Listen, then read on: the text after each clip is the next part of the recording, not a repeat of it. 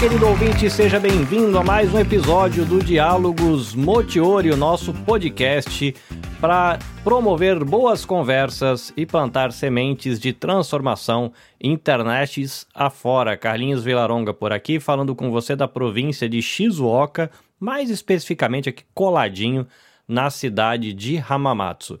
Esse é um episódio diferente do que a gente faz normalmente, porque é um episódio que foi gravado presencialmente lá na cidade de Hamamatsu, em uma galeria chamada Create, uma galeria de arte que tem exposições, e lá foi o local escolhido pela Pegasus Cultural para a exposição dos desenhos que foram selecionados durante o concurso de desenho estudantil Brasil-Japão. Eu fiquei muito feliz, eu fui convidado para a cerimônia de premiação dos desenhos escolhidos.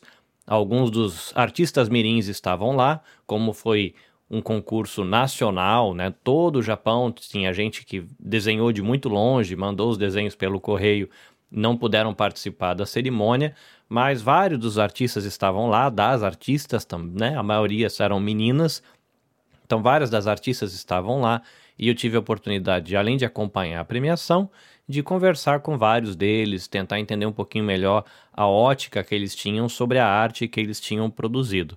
Fiquei muito surpreso, porque nós adultos temos a tendência de imaginar que os jovenzinhos é, não estão conectados, ligados no que está acontecendo no mundo, e quando você conversa com essa garotada de 12, 13, 14, 15 anos, você vê que eles estão ligados em política, eles estão ligados em arte, eles estão ligados na economia, eles estão conectados aí com o que está acontecendo com o clima do mundo, com a questão natural, sei lá, aquecimento global e questão até de pesquisas do universo, se a gente vai encontrar vida lá fora e essa vida vai visitar a gente aqui, enfim.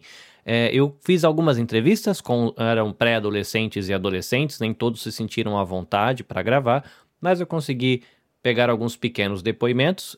Eu primeiro conversei com o Marcelo Goto, da Pegasus Cultural, que é a pessoa responsável né, aqui no Japão pela organização do concurso de desenho estudantil Brasil-Japão, e depois eu conversei com alguns artistas que se dispuseram aí a compartilhar um pouco das suas impressões. Alguns falaram em português, outros preferiram falar em japonês. São pequenos depoimentos, mas dá para a gente ter uma ideia do que eles acharam da experiência, da onde eles tiraram inspiração para os seus desenhos, e isso foi muito massa. Antes de você ir para o episódio, só quero lembrar você de que você pode acompanhar as minhas atividades do Diálogos Multiori e outras atividades que eu promovo através da Nabecast, que é a produtora que produz, o produtor que produz é maravilhoso, né? Que é a minha produtora que eu faço esse podcast, Diálogos Multiori, é um dos originais na Becast. Então você pode acompanhar meu trabalho lá em arroba na JP. Você pode procurar no LinkedIn, você pode procurar no YouTube ou mesmo no Instagram. São os caminhos aí de você se manter conectado com as atividades, ficar sabendo quando vai ter oficina, quando vai ter live, quando eu vou estar presente em um evento. Eu coloco tudo por lá, então arroba na JP é um bom caminho para você ficar por dentro do que está rolando. E também é, eu quero reforçar aqui de que o Diálogos Motiori ele faz parte do coletivo Podosfera Nipo Brasileira, então se você quiser dar uma força também para outros produtores da comunidade brasileira no Japão, visita lá arroba Nabecast JP. Avisos dados, introdução completa, vai lá conferir o episódio que tá muito massa.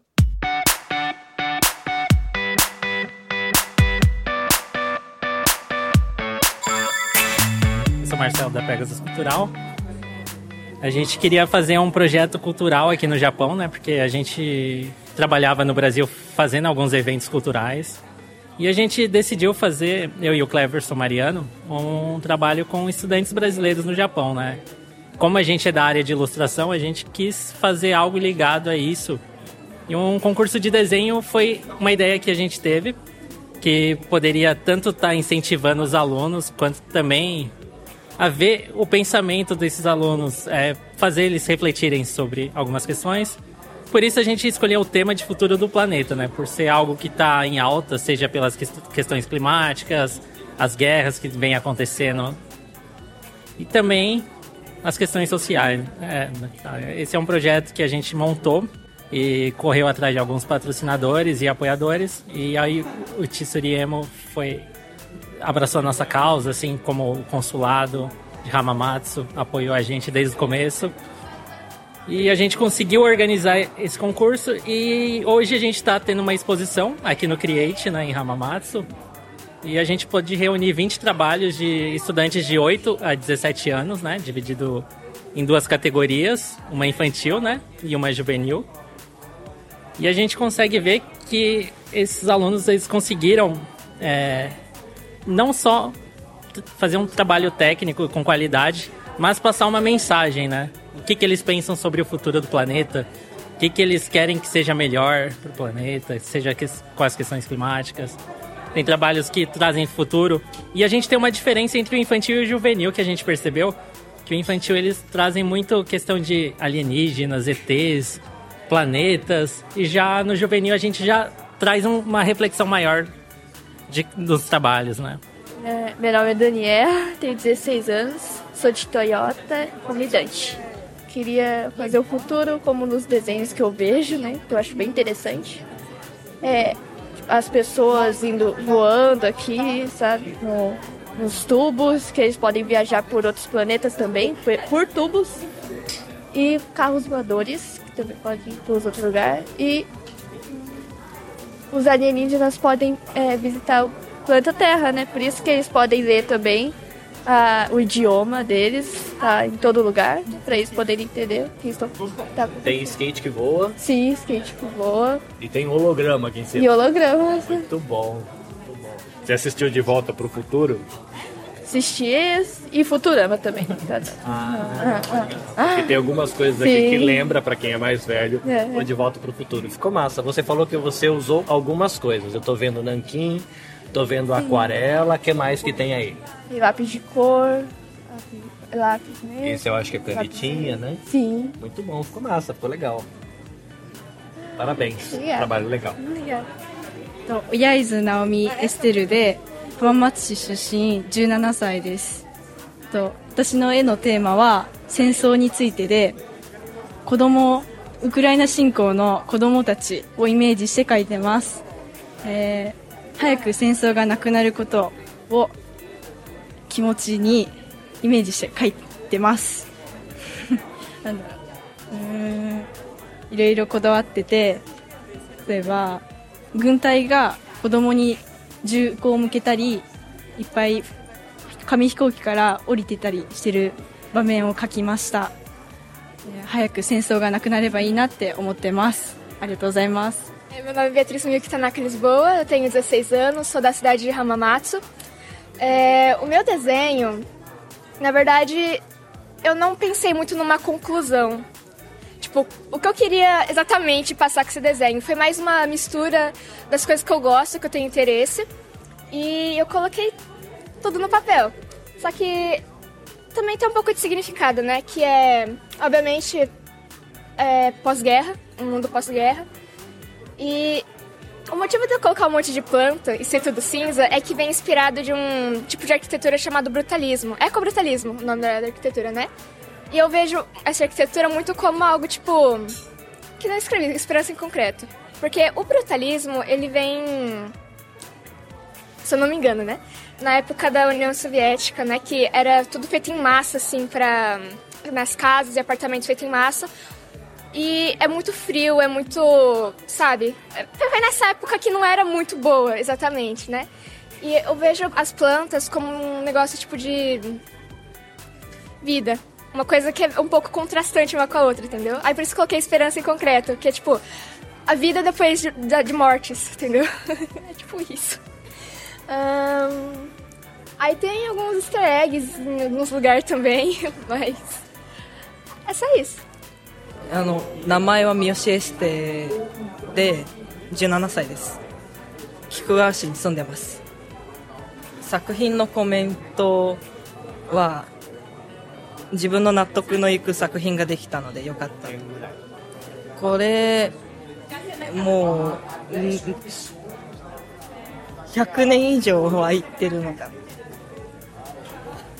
Cara, que ありがとうございます猫ちゃん猫も入ってる。はい É ruim de respirar aqui? Porque eles estão com roupa. Esse é no, no, no planeta ainda. 地球ではなくて火星火星なのでちょっとだから変わるかなと思ってあー宇宙服を着てます、ありがとうございます Meu nome é Milena, tenho 13 anos e moro na cidade de Hamamatsu. Eu peguei inspiração no Pinterest, né? Desenho. Só que na verdade não foi isso mais ou menos o que eu pensei, né? Foi. Eu ia desenhar tipo um mundo meio acabado, assim, meio morto, mas. Aí eu tive a mente positiva e falei, não, vou desenhar uma coisa mais alegre, né? E aí eu peguei um desenho que Assim, né? Um desenho mais colorido, que só tem. Normalmente esse desenho só tem azul, né? Ah, Aí eu falei, ah, gostei desse, vou fazer. Só que é, não era tipo o desenho inteiro.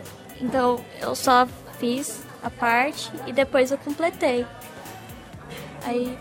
E também eu peguei esse desenho porque é a minha cor favorita, azul, né? Gosto de azul. E também. É que eu também pensei num jogo que eu jogo, Pode falar o nome? É, é Genshin Impact. E tem um- uma região que é bem parecida com isso aqui. Aí eu peguei inspiração também. Esses prédios são de vidro? É, de vidro. Haja fábrica de vidro. É, haja a fábrica de vidro. Bom, o que seria isso aqui? É tipo. É. Um transporte que voa. É um que não existe. Ah, é o que não existe Muito ainda. bem. A água do seu rio é limpa? É limpa, tem que ser limpa, né? Parabéns, bonito desenho, gostei da cor. Obrigada.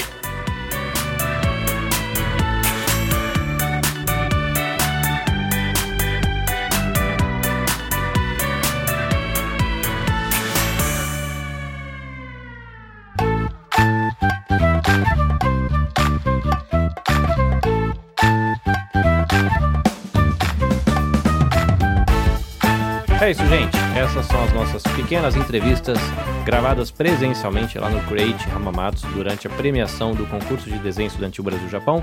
Obrigado ao Marcelo pelo convite carinhoso. Foi muito legal me envolver com essa iniciativa. Parabéns aí a todos os patrocinadores, as mídias apoiadoras, aos parceiros. Muito legal vocês terem se disposto a ajudar, apoiar e foi realmente uma experiência muito legal poder desfrutar de arte e ainda conversar com os pequenos artistas, os jovens, os adolescentes. Isso foi muito legal. Reforçando, se você quiser acompanhar o trabalho da Nabecast, arroba NabecastJP, é lá no perfil oficial da produtora, seja no YouTube, seja no Facebook, no LinkedIn ou no Instagram, que eu publico todas as atualizações das atividades que eu me envolvo e é lá também que você vai ficar sabendo quando tem as gravações do Diálogos Motiori, que é um dos podcasts originais produzidos aqui pela Nabecast, tá bom? Mais uma vez, arroba NabecastJP, segue que vai ser muito massa, tá bom? É isso, até a próxima, sayonara!